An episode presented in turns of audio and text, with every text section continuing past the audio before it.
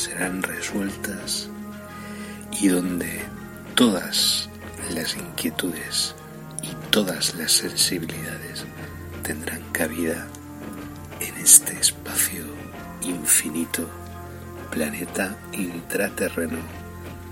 Comienza para todos y todas en estos instantes. Disfrutad y gracias por la escucha. Bienvenidos al misterio en planeta intraterreno, donde todas vuestras dudas serán resueltas y donde todas las inquietudes y todas las sensibilidades tendrán cabida en este espacio infinito, planeta intraterreno, comienza para todos y todas en estos instantes. Disfrutad y gracias por la escucha.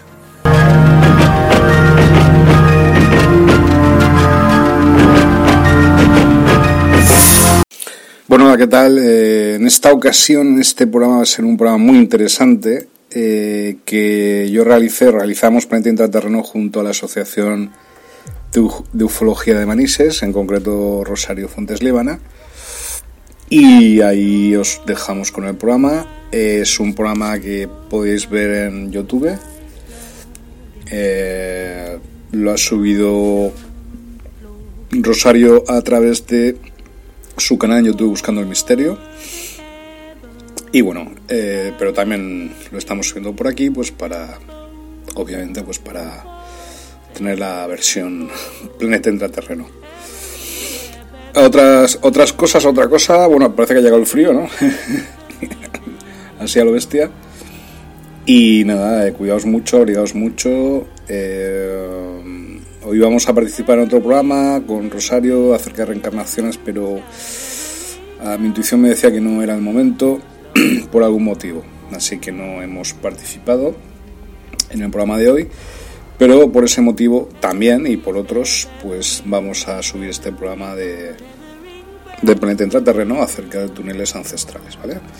Espero que os guste y disfrutéis. La Resistencia Continua 2021, Planeta Intraterreno 2021. A por ellos.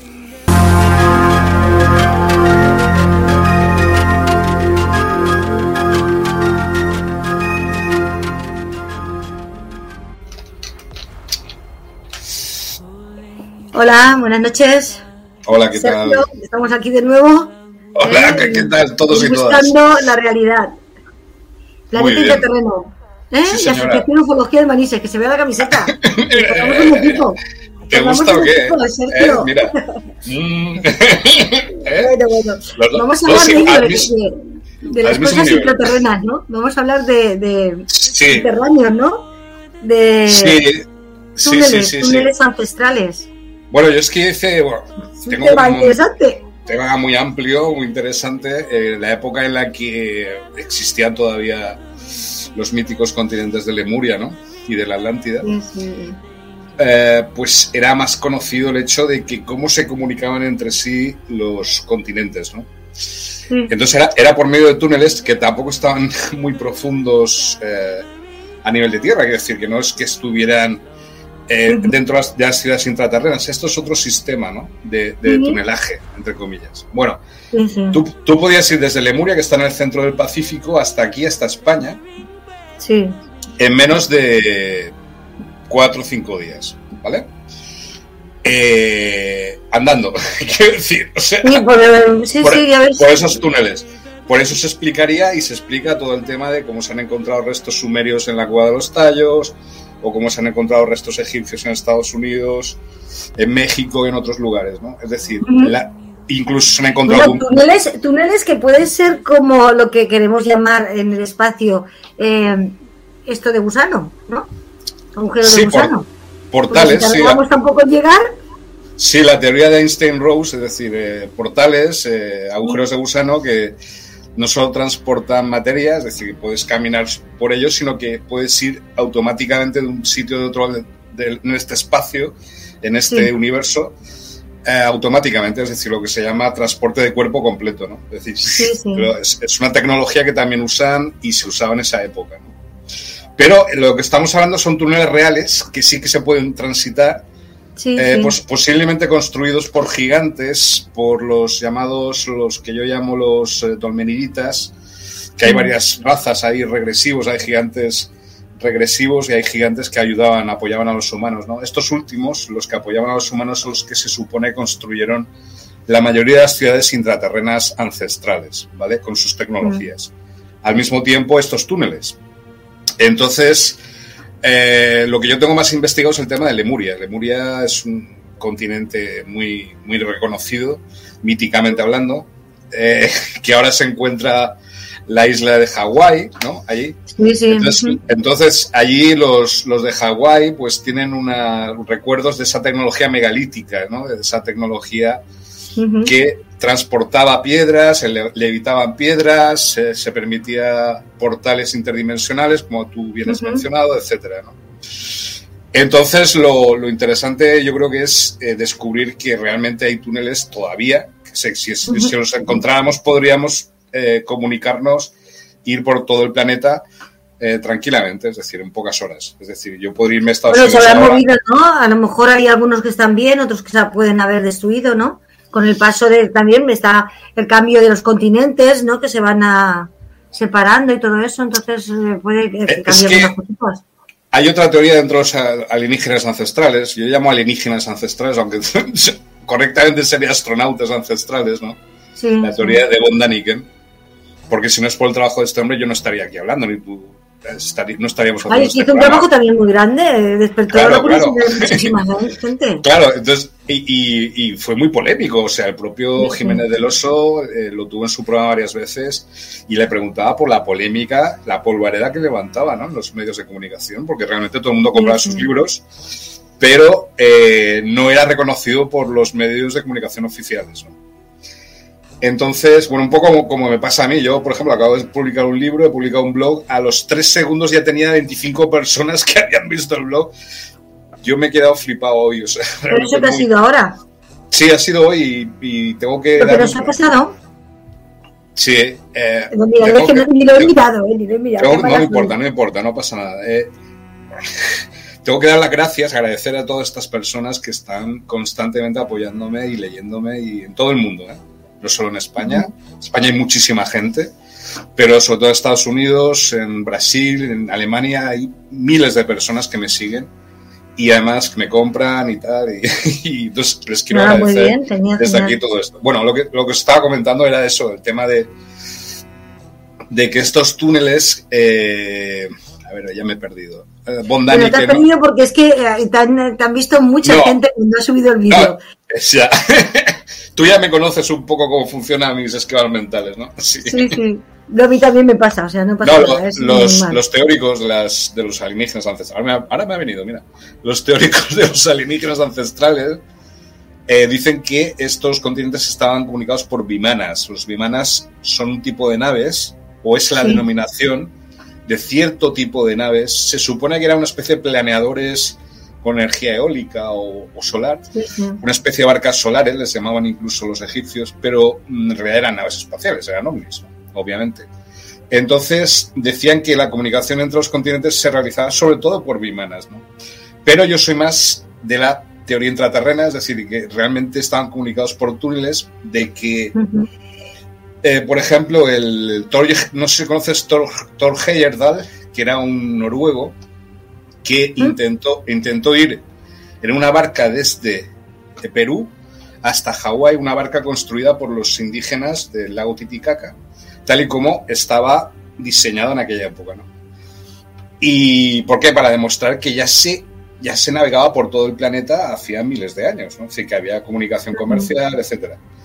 Pero claro, mm, Thor Heyerdahl pues no sabía el tema de estos túneles, ¿no? Intraterrenos ancestrales que cubren todo el planeta y que unen todas las partes de todos los continentes. En el, desde el lago Manosuar, por ejemplo, en, la India puedes ir hasta el lago Titicaca en pocas horas. o, desde Península Ibérica hasta el Pacífico en pocas horas. Lo que pasa es que el túnel entre Lemuria y la península ibérica está totalmente, en estos momentos está taponado, es decir, está, no se puede transitar, ¿vale? Pero en la antigüedad sí que era muy habitual poder ir desde aquí, desde España, hasta el Pacífico en pocas horas, a través de ese túnel. Bueno, estoy hablando demasiado. ¿Cuánta, tecnología tendrían los, eh, los habitantes de, este planeta? Porque, claro, puede ser que nos llevaran miles de años de ventaja. Eh, gente que vive en el planeta, gente que, porque yo creo que la vida, la vida está en el espacio y la vida inteligente eh, está en el espacio lleno de, ella. Entonces hay momentos que los planetas tienen más, mm, más facilidad para la vida y otros momentos que, que, no tanta. Pero yo creo que es que eso es una tecnología muy, muy grande poderse conectar eh, todo el planeta por, por, túneles, ¿verdad?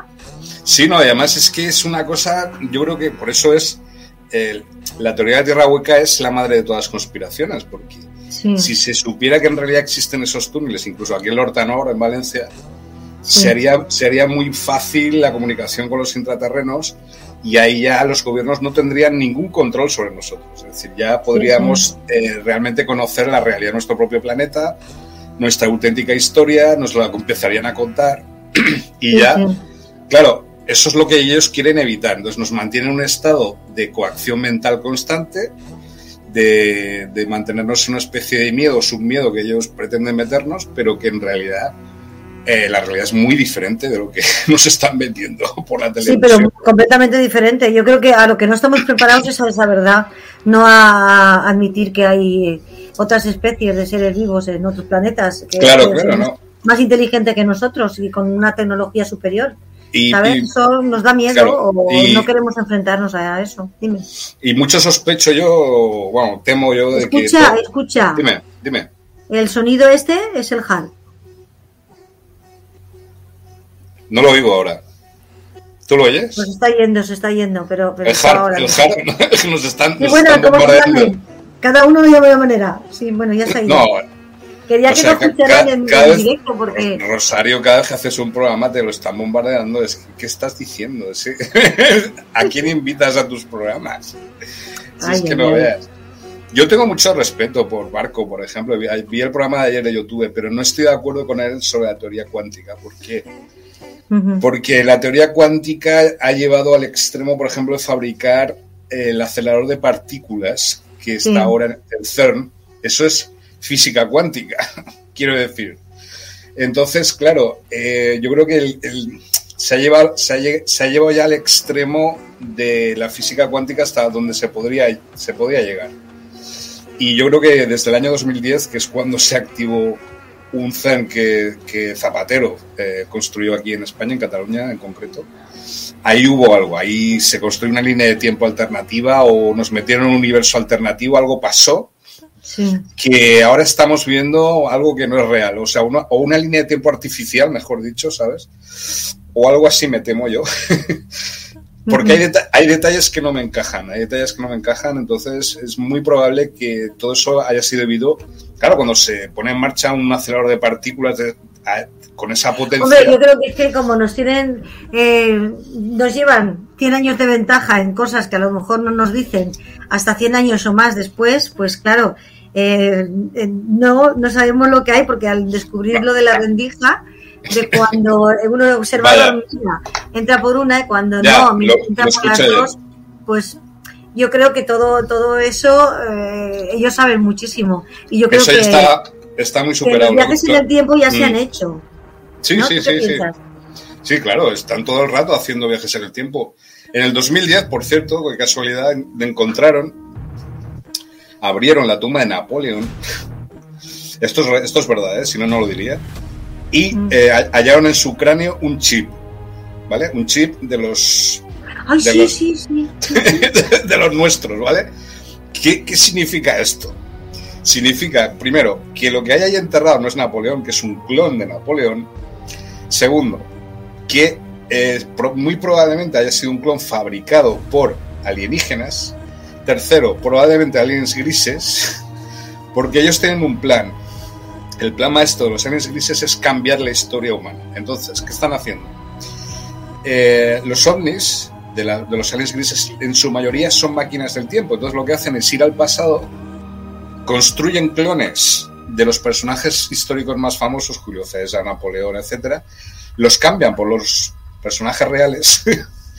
¿Para qué? Para crear una línea de tiempo en la cual sea totalmente imposible que un ser humano no deje de ser esclavo del nuevo orden mundial. Es decir, quieren hacernos esclavos y que nuestra historia nos señale de que el ser humano ha nacido para ser esclavo, lo cual es absolutamente falso, absoluto, o sea, opuesto a lo que es la naturaleza humana, que es una naturaleza... Sí, no, exactamente, es que, vamos, es, una sensación que tenemos muchos, eh, Sergio, eh, mm. que, no pertenecemos aquí y que, esto no, es para nosotros. Yo, yo a veces digo, es que yo no me... Eh, no sé, es que los humanos hacemos cosas que yo, yo no me siento nada identificada con ellos y me siento a veces mal por ser humana. ¿Sabes? Porque, no sé, parece que la humanidad somos de una manera y todos estamos en ese saco y no, no, no. Eh, eh, somos bastante iguales, pero bastante diferentes también, a la vez. Sí, yo, yo escribí un libro que se llama La Escisión, o sea, Escisión. ¿Cómo se llama? Escisión. Escisión. ¿Es el que, este último que hace...? No, el que es, este último lo ha llamado Here Comes the Sun, que es un, título positivo, significa aquí viene el sol, es de una canción de, de los Beatles. Here comes the sun, muy hippie, ¿no? Como diciendo, pues bueno, ya pues ha llegado un momento, hemos ganado, hemos superado a los, a los malos y podemos un poco respirar un poquito y tal. ¿Vale? Ya, te las has quitado encima. nos lo hemos quitado encima. Pero menuda batalla.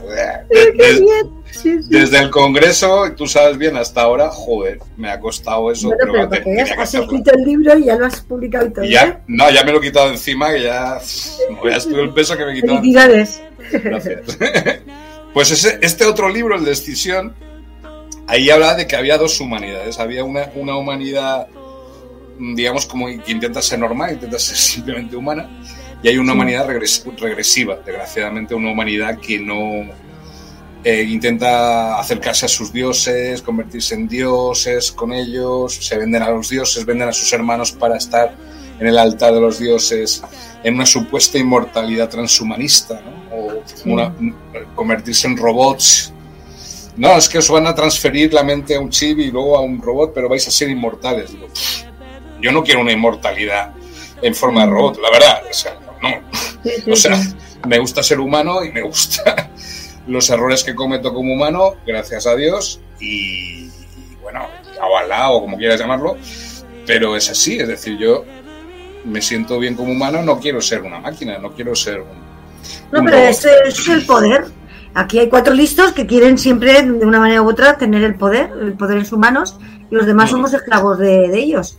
Si somos mucha gente en el planeta, pues nada, se inventan una pandemia, se inventan, eh, no sé, un viaje al espacio que puede salir mal o lo que lo que sea y te quitan del medio por menos de nada, porque les sobra la gente. Ellos quieren mandar, o sea que.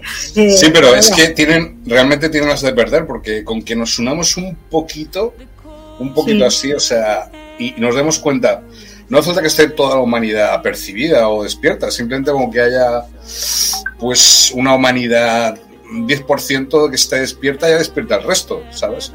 Entonces, simplemente es unirnos los, ese 10% y despertar a toda la humanidad y estar en la luz. La verdad es que bueno, la luz. Me, encanta hablar contigo porque me ha venido otra vez a, el, Salvador Frisedo, de que somos una granja. Y es que es verdad, estamos bordeados en la granja. Cuando vamos a salir, está el miedo. ¿Sabes? Sí, sí, sí, sí. Pues está el miedo, las distracciones, eh, que, hacen esto para controlar esto, para que estés ocupado. la moda, la moda, eh, es que todas esas cosas van contra la naturaleza, es que no, no hemos venido aquí. Es, como si fuéramos, no sé si has visto como las ovejas, o sea, tú ves como tú tienes que ir a una granja de esas de antes. ¿Sí? Y cómo tratan a las ovejas y cómo las ovejas reaccionan. Y nosotros estamos haciendo exactamente lo mismo, Rosario. Estamos reaccionando como las ovejas, o incluso peor, es decir, de una manera más instintiva. ¿no? Porque no estamos reaccionando bien, no estamos mm, desarrollando nuestras capacidades mentales, humanas naturales, Y nos las están dando con queso, es decir, hacen lo que quieren con nosotros. Hombre, pero si es que desde, desde pequeño naces y ya te están bombardeando, ya es que no eres, no, no vienes a hacer lo que, lo que te marcan en hacer. Ya desde pequeñito, ya tienes un horario, ya tienes tal, exacto, exacto, exacto, exacto, así, de, empiezan a adoctrinar. ya los, pocos, los pocos que salen un poco de esa granja o los meten en, en, en psiquiátricos o en la cárcel. Es decir, no pueden. No, están los niños, los niños estos que le dicen que, que, tienen el síndrome de no sé qué, que son inquietos, que. que mm. sí, sí. Vamos a ver, que es, tienen falta de atención. Pero vamos a ver, ¿cómo no van a tener falta de atención si tú te pones en un sitio que no te gusta y tienes que estar ahí eh, haciendo cosas que no comprendes? Porque no las puedes comprender, porque tú no has venido aquí así. Y entonces hay niños más despiertos que no han venido para, para, para no, esa eh, de vida y, y no la aceptan. No, una forma de, evitarlo, no, no, claro.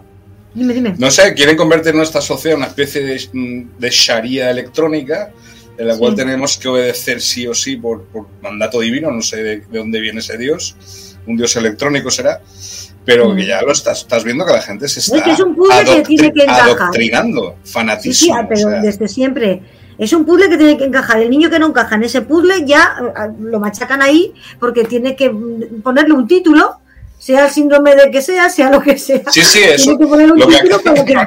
es verdad, lo que acabas de decir, el síndrome de... Yo he tenido síndrome de atención toda la vida, es decir, es curiosidad pura y dura. Es decir, yo tengo curiosidad y soy inquieto, es que tengo un síndrome de, o qué. exactamente, sí, sí. Soy rarito. Pobres niños, los, los que estén ahora en las escuelas, pobrecillos, lo que tienen que aguantar para, para, para adoctrinarles, porque ya ni siquiera están aprendiendo nada, es decir, están siendo adoctrinados en una supuesta lectura de la realidad, la realidad consensual 3D, y ellos tienen que seguir ahí, ¿no? Eh, y, pero yo creo que son muy, son muy listos. Yo creo que dirán que sí, sí, sí, sí, hasta cuando digan que, no. Han hecho muchas pruebas con niños y tal, y parece ser que, que, la inteligencia natural la tienen antes de 3 y 4 o 5 años Dicen eh, una prueba del agua, dónde conseguir agua cuando no está y tal, y esos niños sabían más que los que tienen 7 u 8 años, que ya estaban un poquito más adoctrinados. Más adoctrinados. Es, fuerte, ¿eh? qué fuerte la cosa. No, pero las, las, digamos, las facultades paranormales, normales, porque de manera natural el ser humano es multidimensional, nacemos multidimensionales, siempre lo digo, y con poderes psíquicos normales paranormales, Los, los seres humanos, telequinesia, telepatía. Sí, lo que pasa que exactamente, sí. Hay gente que no sabe desarrollar y otra gente que lo hemos dejado ahí aparcado. No, la, la, la, cultura de la escuela evita que esas personas y esos, esos poderes como de X-Men puedan desarrollarse, es decir, no, mutantes, ¿no? no quieren que los mutantes se desarrollen en esta sociedad, pero es que es la única solución de salvación de este planeta es a través de las mutaciones psíquicas y la capacidad psíquica, lo que tenemos, lo que tenemos aquí en la cabeza es el, mm. mayor regalo, el mayor tesoro de todo el universo. O sea, lo que hay aquí, lo que tiene el ser humano es impresionante. Eh, lo, que, lo que decís ayer muy bien, es decir, los viajes en el tiempo en realidad se realizan a través del cerebro, a través de la mente humana. Justamente ayer estaba viendo una película que se llama Abolición, que era que se inyectaba una sustancia y mm. directamente la persona viajaba a cualquier parte de su pasado a través de la mente. Es decir, y aparecía y desaparecía su cuerpo, ¿no? Sí. Eh, lo de menos es la película. Lo, lo, importante es lo que me hizo pensar. Es decir, realmente tenemos capacidades desconocidas los seres humanos y tenemos capacidad de mover universos de manera inconsciente, de viajar en el tiempo, de cambiar líneas de tiempo por unas por otras. Eh, y yo creo que nos hemos conocido en el pasado tú y yo, seguro. O sea, fijo, en otra vida, o sea, en otra reencarnación. Como ayer escuché en el programa de reencarnaciones, ¿no? Por ejemplo. Y que nos hemos conocido por ejemplo, con Marco también y con otras personas que yo he estado conociendo últimamente. Pero, pero bueno, eh, yo es que tengo un concepto de reencarnación muy claro. Yo creo que, que hemos vivido en Roma, hemos vivido en la Edad Media, hemos vivido en otros planetas. Y bueno, además está como decía Marco ayer, el recuerdo celular. que ya no es que tú hayas vivido, sino que viene de tus antecesores. Entonces hay recuerdos genéticos que, que también te vienen de eso, como una reencarnación, ¿no? Son recuerdos de otras vidas, no de la tuya, pero de otras vidas. Entonces, y de la reencarnación hablaremos mañana. Eh, ah, ayer estuve hablando con Marco, pero más bien es de la memoria celular.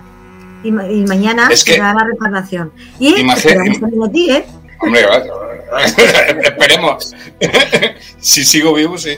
Pues el, el tema, el tema de, claro, pero el tema de recordar lo que él llama el código bio, la biodecodificación y todo esto. Sí. Y en realidad, claro, si tú realmente te vas atrás en el tiempo, a lo mejor descubres que tú has en otra, en otra época has sido un clon o, o has sido experimento o producto de experimento de unos aliens, por ejemplo. ¿Sabes? es, es, complicado. Por ejemplo, el tema del otro día estuve en la iglesia de la sangre aquí en Liria, que ahora está abierta por fin. Y es una de las iglesias con mayor representación de quimeras de estos seres modificados, modificados genéticamente pero no es que fuera, no, es que aparecen en nuestra mitología y tal, y es mitología, tal, es representación de no sé qué.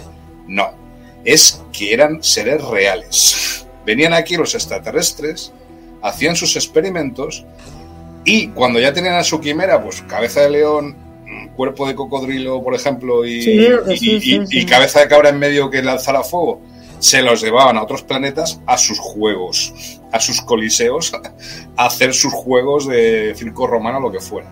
¿Vale? Lo que pasa es que esas fórmulas genéticas, eso es lo que yo estoy pensando ahora, es decir, tienen que estar en algún lado. Es decir, las fórmulas genéticas por las cuales esas quimeras se construyeron, se fabricaron en este planeta, me imagino que se las llevaron, ¿no? En las naves, pero a lo mejor dejaron alguna ahí en la piedra, escrita en alguna iglesia o en algún sitio, eh, decodificada de alguna manera por la cual podemos volver, se podría volver a reconstruir esos animales, ¿no?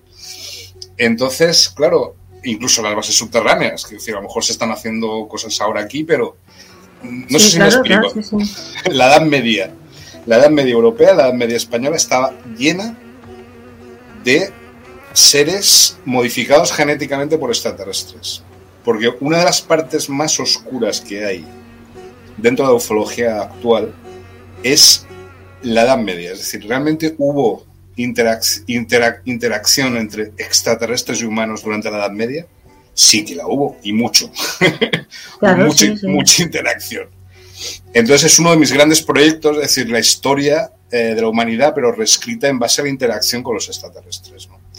Entonces, claro, tendría que volver a reescribirse todo, Roma, Grecia. No, pero es que hay que reescribirlo todo, pero si es que esto es como un círculo, como un círculo de presente, pasado y futuro, que no se sabe dónde está el pasado y dónde está el futuro. Me decía alguien en Bonda en recuerdos del futuro. Exactamente. Ahí estamos, es que es un círculo que no sabes. Eso es, pero, es verdad, es verdad. Eh, ¿El futuro se puede ver? Sí, se puede ver el futuro. Se puede, sí, lo que, lo que ayer hablaste, por o sea, está claro que, que recuerdos futuro, para mí está escrito en algún sitio o coges información de algún sitio, está claro. Sí, sí, sí, los, campos akáshicos lo que llama Balún Botán, José Argüelles, la, la nosfera, ¿no? Pues la nosfera es eso, ¿no? Es decir, es esa, esa capa mental de la Tierra en la cual está todos los pensamientos, todas las palabras que se han pronunciado en este planeta, es como un registro magnético, o sea, de, cintas de cassette, del pasado, del futuro y del presente. Entonces, a ver si conseguimos una mm, tecnología, así como tienen los parapsicólogos ahora, ¿no?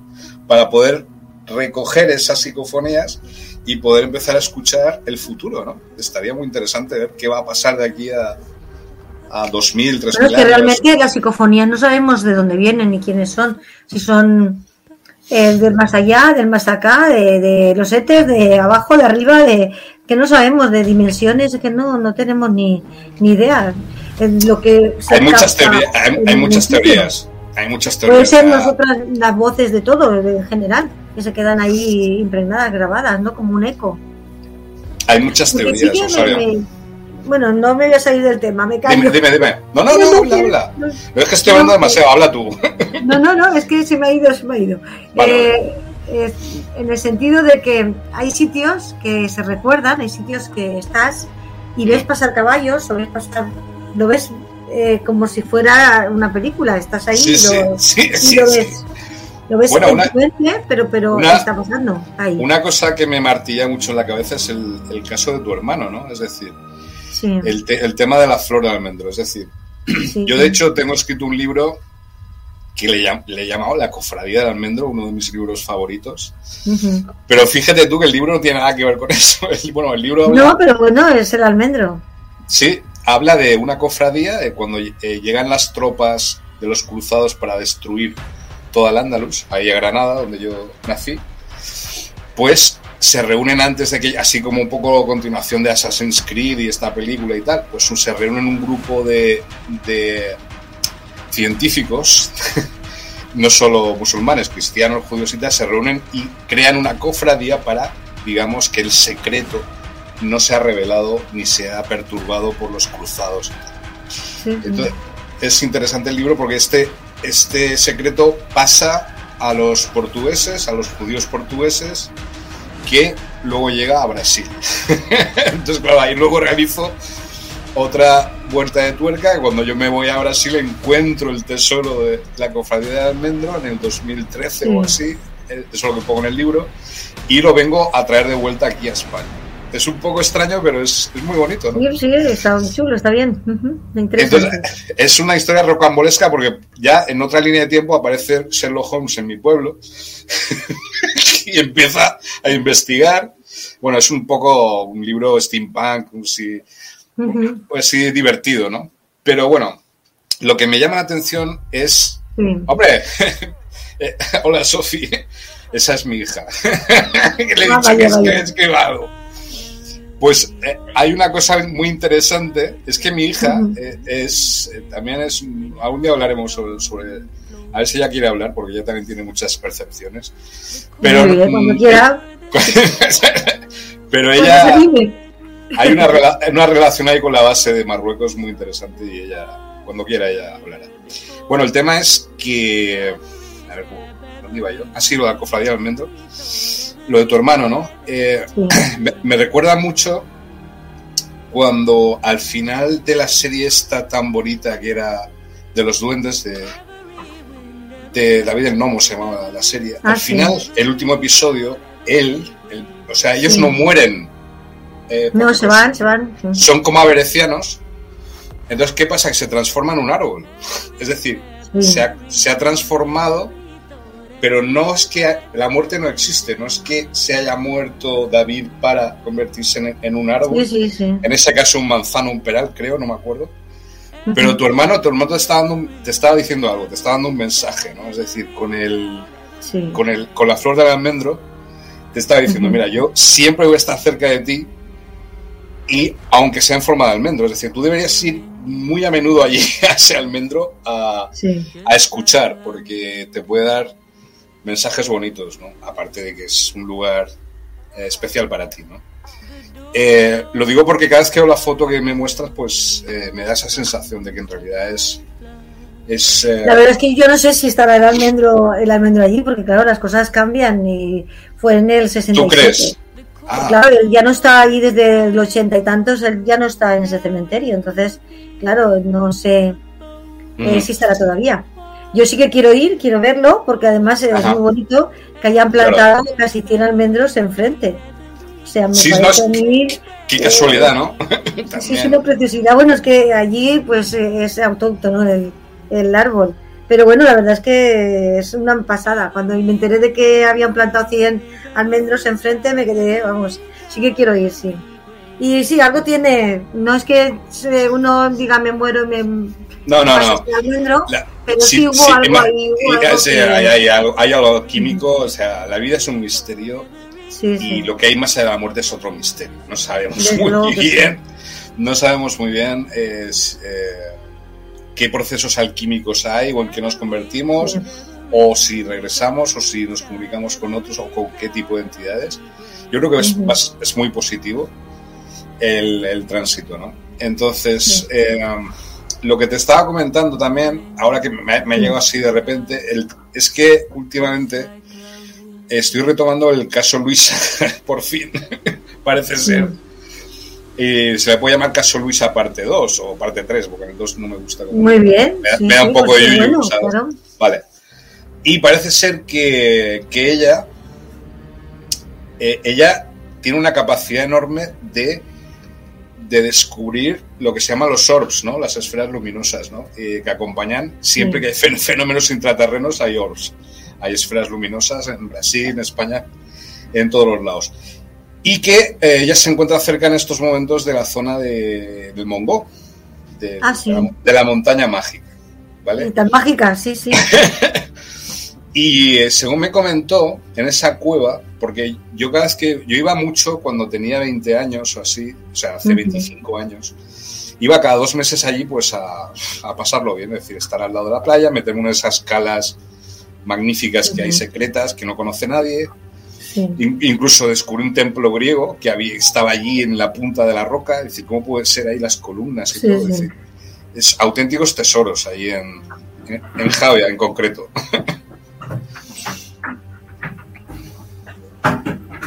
Nada, que estamos en directo, Sergio, y tengo mi perro aquí y el pobre muy educado. Cuando está la puerta entreabierta, pues dejado que entre. le da miedo salir o entrar.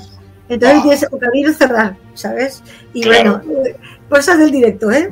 Pobre. ¿Cómo se llama? Eh, se llama Rocky. Rocky. Bonito nombre. Tiene siete años ya, ¿eh? Ya soy un vejestorio. Hostia, tenéis que cuidarlo mucho, ¿eh? Ahora estará... no, está todavía muy joven, ¿eh? Todavía está... 7, 7 por 7, 49 años, como yo. Ya, pero bueno, se le ve a él bastante, bastante bien. y eso, muy educado, ¿eh? ¿Has visto? No, no, sí, no sí, abrir la puerta. Nada, nada. Ningún ruido, tal. Muy bien, ¿eh? Enhorabuena. Bueno, pues el, el, Mongo es una montaña, yo creo que es una nave espacial que, se ha quedado ahí, o sea, está ahí realmente. Sí, sí, sí. Se ha quedado anclada y que todavía no ha despertado, pero es que o es una entidad en sí misma, ¿vale? Esa montaña no es de este planeta. Yo no lo sé, Sergio, pero tiene algo especial, tiene algo especial. Además, eh, ya te dije yo lo que había pasado con esta chica, que en la montaña está la salvación, la montaña está la salvación y, se fue un 24 de, diciembre con una bata, unas zapatillas, dejó el coche, se desnudó y siguió andando, andando, subiendo, subiendo, subiendo la montaña, descalza. Llegó a, arriba del todo y allí estiró los brazos, cerró las piernas y se quedó esperando a que las águilas, a que las águilas la vieran al día siguiente. Y sí, la vio un águila, la vio un chico, un parapentista, ¿sabes? Que pasaba por allí y bueno, pues eh, fue que la vio y se suicidó, o sea, pero en la, en la montaña está la salvación. No sé si fue cosa de o tal, pero eh, a mí esa montaña me, llama, ¿eh? Mentira, no, no por, por, por sino porque me gusta, me, me impresiona, me llama la atención. Vamos, vamos a ver, yo, o sea, yo, yo estuve, o sea, mejor dicho, he estado muchísimas veces allí en el Mongo. Y nunca he tenido ningún tipo de problema. O sea, para mí ha sido felicidad absoluta. desde luego, muchos de los mejores momentos de mi vida los he pasado allí, en el Mongo, por cierto. No es casual. Eh, las calitas que hay por ahí, conozco los caminos que hay que seguir para poder llegar a las calas que no conocen prácticamente nadie. O sea, podríamos hacer una excursión maravillosa allí. Bueno, lo estamos diciendo a voces, ¿eh? lo estamos diciendo a voces. No, no, no, hay ningún problema, porque no creo que la gente... gente masiva, ¿eh? Como la gente está ahora, no sé dónde está, pues mira, hacen lo que quieren. Nosotros tenemos claro, vamos a ir allí. Pero también, también he visto a otras personas cercanas a mí, aunque cercanas a mí físicamente, aunque no cercanas de mentalidad, un poco conservadoras y tal, que cuando llegan a la montaña les dan unos ataques, o sea, empiezan a tener comportamientos extraños, debe ser por el magnetismo de las rocas o algún tipo de, tecnología que hay allí enterrada. Porque hicimos una especie de fiesta en una, en una, una cabaña que había ahí cerca, en la, en la falda de la montaña, tenía yo 20 años, y había un pozo muy grande, con un diámetro de dos o tres metros, con agua. Y bueno, la gente empezó, no sé, quería jugar. Y empezaron a jugar con la Ouija, empezaron a jugar con energías que no eran muy, muy supervisadas, ¿no? Y dije, eh, no hagáis eso porque no sé, o sea, yo esas cosas paso, no quiero saber nada de estas historias, ¿vale? Vengo aquí a disfrutar y ya está. Y la cueva estaba al lado. Entonces, muchos dijeron de entrar en la cueva. Yo no quise entrar, algo me dijo que no debía entrar en la cueva, no sé por qué. mejor por la gente que iba contigo, no era estado. Segura, seguramente, o por las intenciones, seguramente. Yo enseguida leo las intenciones así. Y bueno, y entraron tres o cuatro. Bueno, cuando volvieron, eh, todos se habían transformado, o sea, estaban como muy cambiados, ¿no? Y con expresiones no muy claras. Bueno, esa noche empezó a soplar un viento tremendo, se cayeron las puertas de la casa, las personas empezaron a delirar, a gritar. O sea, aquello fue prácticamente una cosa como poltergeist, ¿sabes? Eh, pero sí, sí, sí, o sea, como te lo cuento, ¿eh? Chavales, niños de 20 años, niños, niñas de 20 años. Es que eso son cosas de la edad, a veces no tenemos ni fumar ni beber para, para no, no. un poco majara. Es lo de siempre. Cuando vas a, sitios así, de portales energéticos tan potentes como es el mundo, eh, o, de, con tecnologías extraterrestres muy posiblemente, ¿no? puede, puede ser que, que, tenga el Mongo. De hecho, me dijo, en el caso Luisa, me ha dicho eso, que en la cueva dentro hay, hay un cubo de piedra tallado. Sí.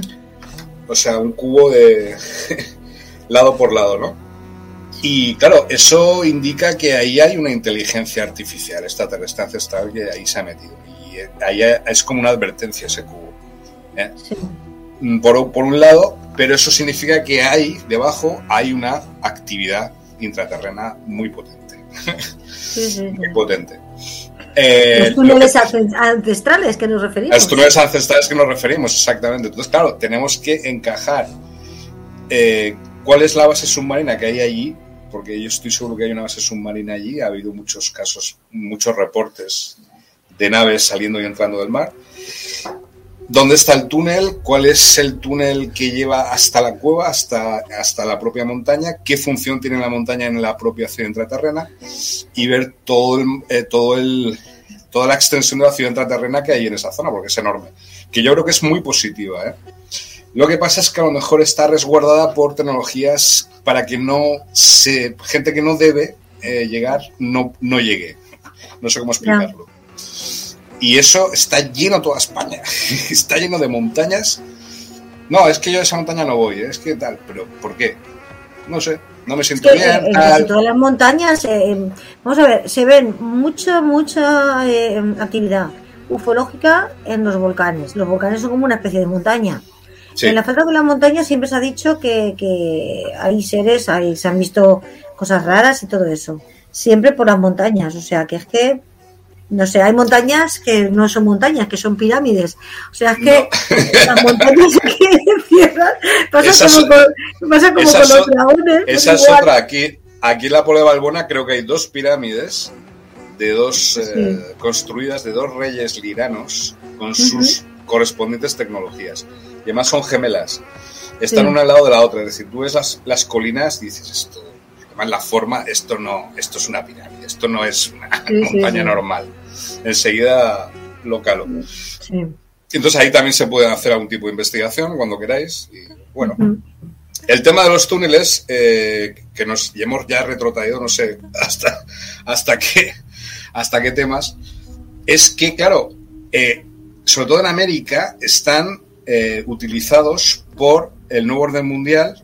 Han construido como una especie de levitón que se llama, que son unos trenes magnéticos, entonces, ellos recorren estos túneles eh, que van a 2.000 por hora eh, rápidamente. Pueden ir de Moscú, por mm. ejemplo, un, un, un gobernante, un presidente de gobierno, hasta Brasil en dos horas por estos túneles, pero que han sido ocupados por el nuevo orden mundial, la mayoría de ellos. ¿eh? Hay otros, sin embargo, como el que une Lemuria o la antigua Lemuria, ahora sería Hawái, con la península ibérica, yo sé que estoy diciendo es muy fuerte, pero es así, que en cuatro o cinco horas podrías llegar de España a, a Hawái, ¿vale? Claro, este, a través de este túnel y a través de tecnologías de portales, como tú muy, muy bien has dicho, ¿vale? Eh, este túnel se puede utilizar, lo que pasa es que mmm, hay que saber cómo, hay que, o sea, hay que, hay que saber dónde están las entradas para lograr utilizarlo. Pero estoy en ello, estoy en, la búsqueda de estos túneles. Luego está la Antártida también, que está llena de túneles, porque antes no era un continente helado, sino que era un continente tropical. La Antártida tiene tanto guardado por allí, madre mía. Ahora hablan de otro océano que hay a partir de la, de la Antártida. Sí. Eh, otro día cogí información de un océano que ahora no recuerdo cómo le llaman, pero ya tiene nombre y todo, o sea que tenemos un océano más.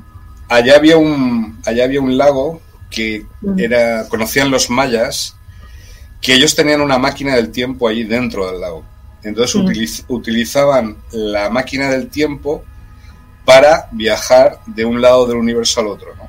Entonces los, los, mayas, yo tengo muchísimo contacto con los mayas desde siempre, eh, son muy disciplinados a la hora de utilizar sus tecnologías. Saben muy bien que el enemigo reptiliano grisáceo es muy poderoso y que está en todas partes y, ellos nunca han perdido una guerra, o sea, siempre han ganado todas las guerras. De hecho, los mayas vienen de las, las Pléyades, las famosas Pléyades, ¿no? Los, serían pleyadianos, los mayas, pero provienen directamente de la, de la estrella Alcione, ¿vale? ¿Por qué hablo de ellos ahora? Porque mm, yo, mi, mi primer acercamiento a todos estos temas fue entrando por el tema de las 13 lunas, es decir, el tema de eh, el 2012 y todo esto, Balón Botán, de José Argüelles, La Reina Roja y todo esto. Sí, sí, sí. Entonces entré muy lleno en el tema, traduje un libro de él, del inglés al castellano, de las crónicas de la historia cósmica. en un mes lo traduje y fui invitado a conocer. Es que eres inquieto, es que eres inquieto, ¿no ves? Sí, sí, no. Tienes el síndrome. Tengo totalmente el síndrome de, de, el, del movimiento, el de la Es decir, ahora que pues ahora vamos a hacer planetas intraterrenos en todos los lados, en Dublín, en Moscú, en todas partes. Entonces, claro, me invitaron a conocerle y, y, pasé ahí un seminario pues muy guay, o sea, me dieron las llaves de una casa, toma, tal en el centro de Donostia, de San Sebastián. Yo flipaba, ¿no? Y aparte conocer a alguien que yo no, hace un, mes antes yo ni siquiera sabía de la New Age, de que era la New Age, ni nada parecido, ¿sabes? Total, que llego ahí a San Sebastián y, y, me encuentro con todos los arturianos allí. Digo, joder. o sea, todos son arturianos, o sea, todos tienen una conexión con Arturus, con las eh, estrellas de Arturus. Bueno, los arturianos son una raza muy elevada, de muy avanzada tecnología, sobre todo eh, a, partir de la octava dimensión es cuando ellos empiezan a actuar. Entonces, son sanadores.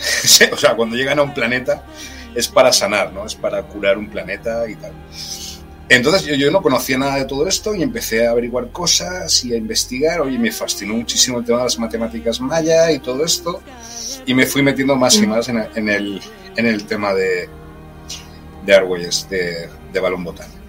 Y esto está muy relacionado con los mayas, porque son los que dieron las, los códigos y las matemáticas para luchar contra el nuevo orden mundial, que ahora estamos en en plena batalla y al mismo tiempo, eh, se supone que era el 2012. Bueno, 2012 no pudo llegar a Argüelles, murió el 2011 antes de poder descubrir qué iba a ocurrir el 2012, pero yo estuve unos, bueno, estuve unos años alejado de ellos y ahora parece que en el 2021 va a haber ahora una convergencia nosférica planetaria de los arturianos. ahora las cifras, es que los números. ¿Has visto? Es exacto. El 21 y el 12. Bueno, que sepáis que mi cumpleaños es el 21 de diciembre, ¿eh? Ah, mira, no, eh, eh, o sea, ¿qué, me estás contando? Ellos eligieron, ah. claro, cuando, cuando empezaba el invierno es cuando yo nací. Entonces, que, claro, ahí en el 2012 hubo cambios. y en el 2021 más, claro. El 21 del 12 del 2021. Sí, sí, no todo convergía el 21 de diciembre del 2012, no sé si te acuerdas. Claro, claro. Y ahora es 21 de diciembre 2021. Del 12 del 21. Exacto, y puede que ocurra uno, dos, ahora. Uno, dos, uno, dos. Exactamente. Eh, oye, pues esperemos que tu cumpleaños sea una celebración fabulosa absoluta, ¿eh? O sea, vamos a hacer ahí... La, la fecha es clave, ¿eh? Para mejor para bueno, estoy ahí. Qué pasada, o sea, me has dejado. has dejado ya. O sea, que formas parte de, la profecía. Sí, formo parte de la profecía. O sea, para que veas, a, lo, aquí a, lo, a, lo, mejor es, es para ser cumplida ahora, no en el 2012, pues sino ahora en el 2021, ¿no? ¿Quién sabe? Es que ahí está. Entonces, claro, según esa teoría, pues ahora saldría un arco iris gigantesco el 21 de diciembre del 2021 que cubriría toda la Tierra para protegernos de todas estas energías que hay ahora.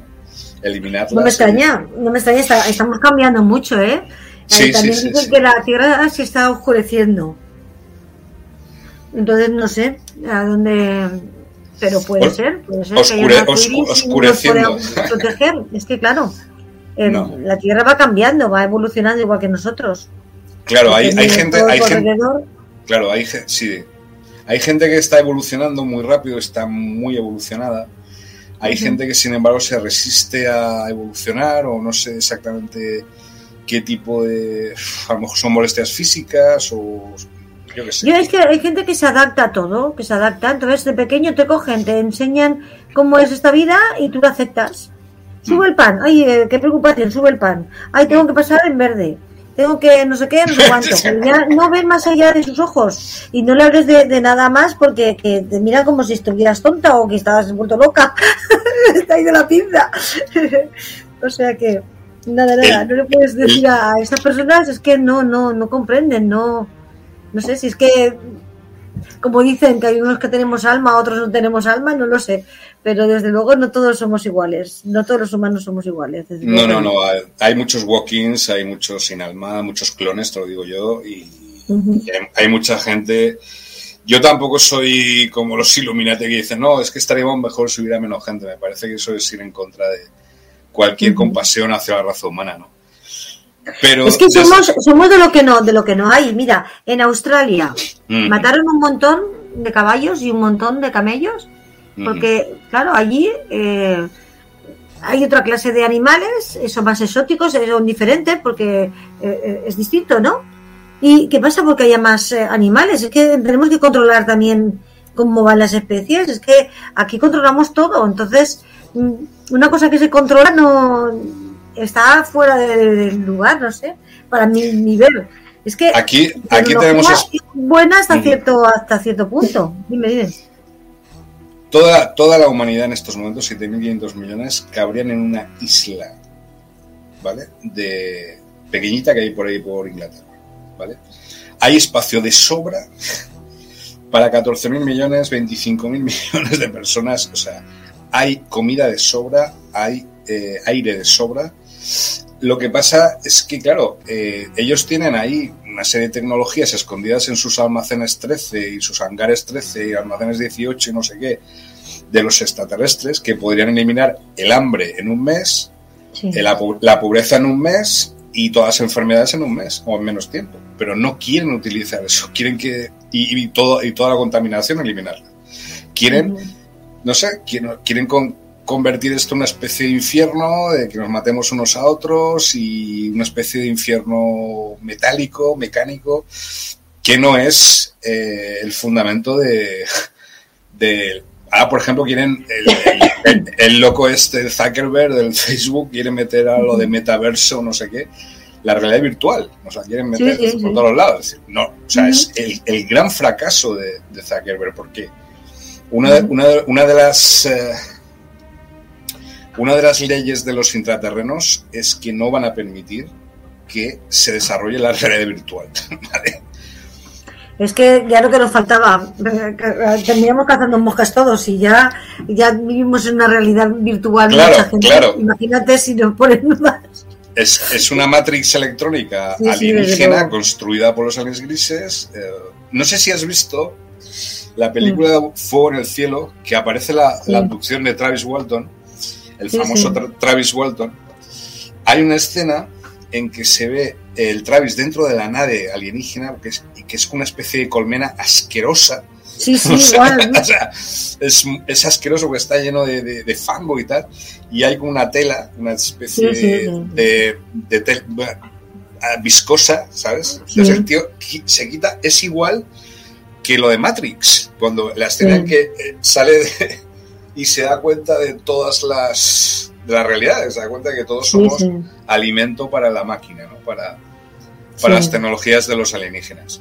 Claro, hay, hay que ver la película Matrix, todas las películas de Matrix, desde el punto de vista alienígena.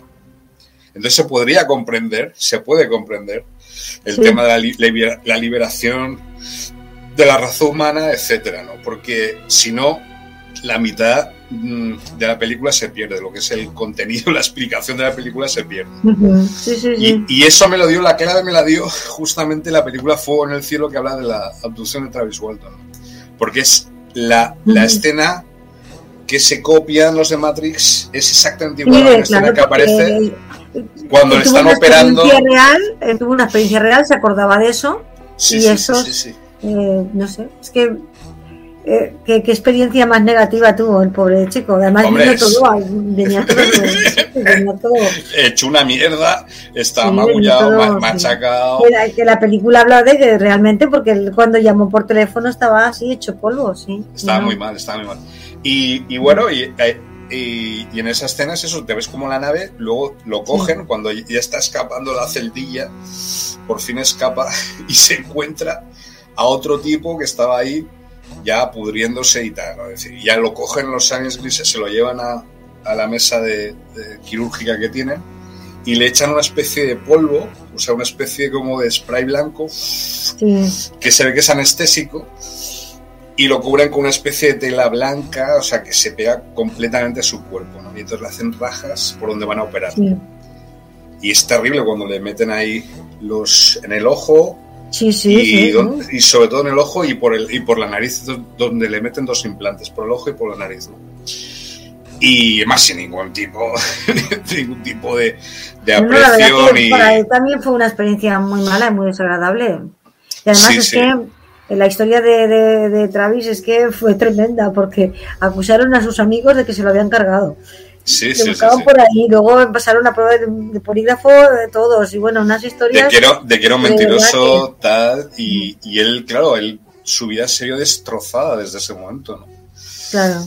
De, de, él era un leñador de ahí de, de Arizona. Y, ya, pero es que para que veas tú cómo estas experiencias, lo mismo, porque claro, depende, pero eh, depende cómo te vaya, depende con quién des o con quién eh, te controla, porque eso no sabes si te buscan, si ya te controlan desde, desde siempre, eh, tras generación o no sabemos.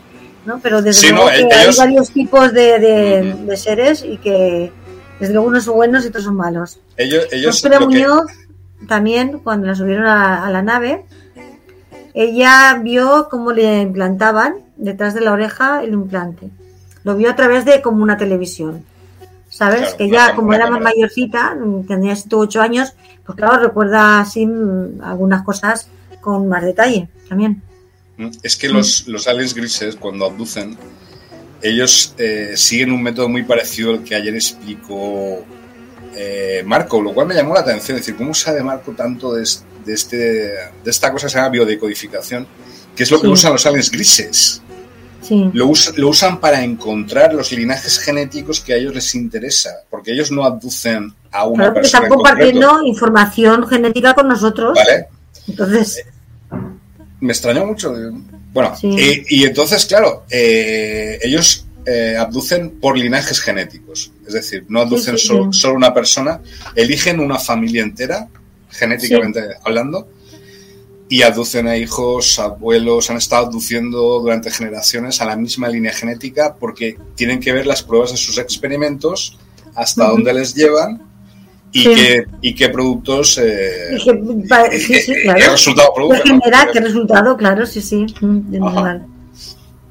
Entonces, eh, el, tema de, de, Fuego en el Cielo. Y otra película que también habla de abducciones que también mm, me resultaría interesante hablar es la de Comunión, de eh, Walter Strieber, Walter, no sé, Walter o, no me acuerdo muy bien el nombre, no importa. Bueno, pues eh, hay un libro y una película, ¿no? Eh, Walter Strieber o algo así. en, la, película. Aparece... más inglés. sí, sí. Yo me lo leí en inglés, pero yo es que leo igual que el español. Ya te digo que traduje un libro de inglés a español. Tengo tres o cuatro libros escritos en inglés también, o sea que para mí es, igual. Y, bueno, en esta película también aparece mucho el tema de la abducción agresiva, es decir, cómo realmente aparece el resplandor, el zumbido, el chasquido, se llevan tu cuerpo y, y, te someten a todo tipo de experimentos eh, terribles. ¿no? Y a, él, sobre todo, le aparecen muchos bisturís de los aliens grises, aparecen otras razas junto a ellos. Es una película que es difícil de ver para la mayoría de la gente porque además mm, se ve en el proceso cómo se divorcia su mujer de él, obviamente, porque claro, empieza a tener problemas, claro, eh, pierde su masculinidad, digamos, entre comillas, porque está siendo prácticamente violado por, por alienígenas, o sea, porque le están haciendo pruebas eh, médicas. Y claro, la mujer lo nota, estando con él, ¿no? Entonces, claro, es una crisis existencial muy fuerte, ¿no? La que, la, menos mal que mm, tuvo el valor pues de sacarlo al público, escribir el libro y luego de ahí se sacó la película. Pero que es un tema que, podemos estar hablando durante días. Bueno, a mí el que me gustó fue lo que me comentaste de la película Intrudes. Ah, sí, ¿la viste al final? De lo del bebé. Eh, muy bien, me encanta, me encanta. Porque tú ves como saben más de lo que parece, que las películas son más realidad que la pura realidad. Eh, ¿Qué dirías, cómo lo dirías? Pues a través de un TVO, a través de una película, a través de lo que sea, darás la información que creas conveniente. Exactamente. De una manera u otra, eh, utilizando ciertas cosas, tienes que dar esa información si quieres darla. O sea que está claro. Está claro. ET, también, Steven Spielberg también. tuvo su experiencia y ET también. Mira cómo aparece en Encuentros a tercera fase, antes de ET. Aparece Truffaut, el famoso director de cine francés, haciendo del famoso ufólogo francés, eh, este que, es que ahora no me acuerdo el nombre, pero que era uno de los más famosos de los años 70, que dudaba mucho de si los ovnis eran realmente producto de los alienígenas y él decía que eran más producto de los gobiernos, ¿no? que eran fabricados por los gobiernos y tal. Ahora no me acuerdo ¿vale? Pero bueno. Es que también, también, claro, puede ser. Creo, creo que ayudó a escribir el Blue Book, el libro azul y tal, con, con el americano. Pero bueno, hablaremos de él en otro momento, si es necesario pero que, vamos, o sea, que somos un planeta colonizador, somos, y que, y que eso está clarísimo, está clarísimo, lo que pasa es que por muchas partes... Y la Tierra es un queso gruyet, ¿no? sí, sí, está llena, está llena de túneles ancestrales, es decir, ya no es que los hayan construido para estos mm, trenes Levitón, sino que ya estaban construidos por estos gigantes, digamos, por las tecnologías de estos gigantes, mejor dicho, y que cruzan todo el planeta. Es decir, tú podías ir de Egipto a, a México. Eh, de hecho, tu amigo Horacio en Australia más o menos dijo algo. Es decir, la tumba de Tutankamón, que se ha abierto, se abrió ayer, creo, hoy, eh, se encontraron boomerangs de Australia. Es decir, lo que es Lemuria, Egipto. Lemuria, Península Ibérica. Egipto, uh, Cueva de los Tallos, América del Sur. Es decir, no, eh, luego he descubierto unos túneles a través de, algunas páginas web, he descubierto unos túneles que van por todo el Mediterráneo, cruzan Albania, cruzan Suiza, llegan hasta Noruega. O sea, está todo el continente europeo cruzado de estos túneles. Y que se han utilizado por los cruzados, es decir, durante la época de las cruzadas, de la guerra santa contra el Islam y todo esto, se utilizaron para eh, llegar a Roma, porque muchos de estos túneles llegan, llegan a Roma, lo que es las catacumbas de Roma. Entonces, Albania, Italia, ah, Argelia, son puntos a través de los cuales se puede entrar en estos túneles, ¿vale? En Europa, ¿vale? Aparte de eh, la, la cueva Bucegui en Rumanía y otros sitios. Entonces está, está todo por investigar. Lo que pasa es que, claro, nos mantienen en, otras, en otras cosas, en otras historias. Pero bueno, pues continuaremos hablando de, tema este, ¿no? De este tema y otros más, porque como un tema nos vamos a otro y todo, forma parte de... Eh, yo, yo, quería más o menos volver un poco, poco pedir perdón también por la tardanza a la hora de escribir libros, ¿no? Y también a ti personalmente, pues después de lo de, de Manises, pues a lo mejor estuvo, estaba un poco despistado, pero bueno, yo también a veces necesito momentos Eh, Eso son de... cosas tuyas, ¿eh? No, pero lo quiero decir así en público porque es verdad y, somos una, una unión, un entente cordial, ¿no? y, y yo qué sé, y es- a veces necesito pues eso también un tiempo para pensar, para reflexionar. Pues es que es normal, y más, y más tú que escritor de tantos libros, con tantas cosas en la cabeza. Ya, pero que si, inquieto, si- perdido, pues ¿qué quieres? Ya, pero a veces si, si he producido algún tipo de problema o dificultad o, o alguien se ha sentido ofendido o herido, pues pido disculpas también no, por ello. no sé.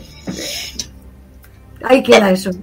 Ahí queda eso. Bueno, que nos Pero vamos. yo- ahora ya hemos vuelto, seguimos. ya hemos vuelto. ¿eh? Mañana Venga. seguimos con la reencarnación. Contamos con Sergio, con. Juan Carlos, eh, con Es- Epifanía y con Marco, supuestamente. Ya, es ya que no lo sé si Marco va a poder estar. Ojalá pudiera estar también. Así que bueno. Y bueno, si quieren alguien entrar más, tu hija o quien quiera también, ¿eh? No, mi hija yo- eh, parece que está siguiendo mis pasos Muy últimamente. bien. Y yo no, El voluntario no- que levante la mano. El que quiera que levante Exacto, la mano. exacto. Ha, ha aparecido por ahí, Sofi, gracias, de verdad. Papá te quiere mucho. Y nada, pues ya depende de ella. Pues nada, que nos siga si quiere. Venga, hasta luego. Chao. Adiós.